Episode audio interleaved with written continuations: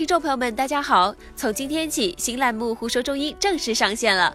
每逢周一、周三，贝蕾都会邀请广东省中医院心血管病专科主任医师胡世云博士到这里跟大家聊一聊中医那些有趣的故事。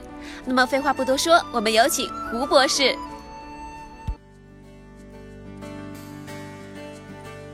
各位观众，大家好，欢迎收看胡博士说中医。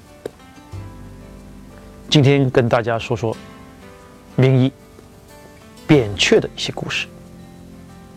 扁鹊很多人知道，他是一个著名的医家，他的医术已经达到高深莫测的这么一个境界，很多人都崇拜扁鹊。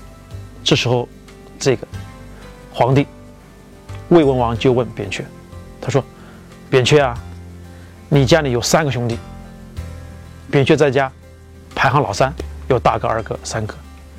你们三个谁的医术最高？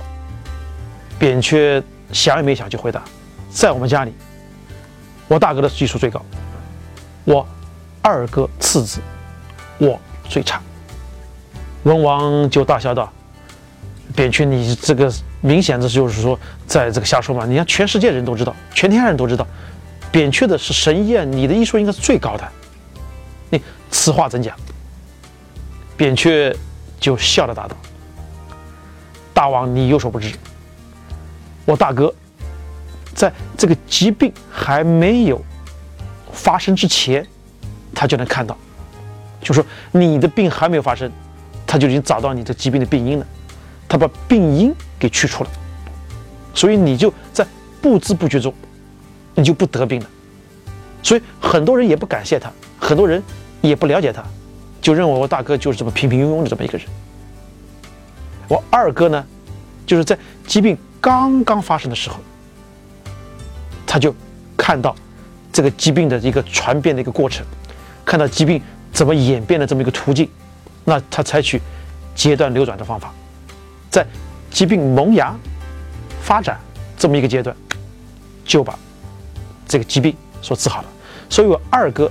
小有名气，但是他的名气呢，也仅仅就在我们村子里面有有名气。说，哎呀，扁鹊的二哥水平还是可以的，能看一些小病。而我扁鹊呢，又不一样了，找我看病呢，很多都是一些重病，都是一些要死的病，我就给他用针灸啊、放血呀、吃中药啊，有一些往往能把他们救过来。所以说，我的名气。就大家认为我能够看好多病，其实非然。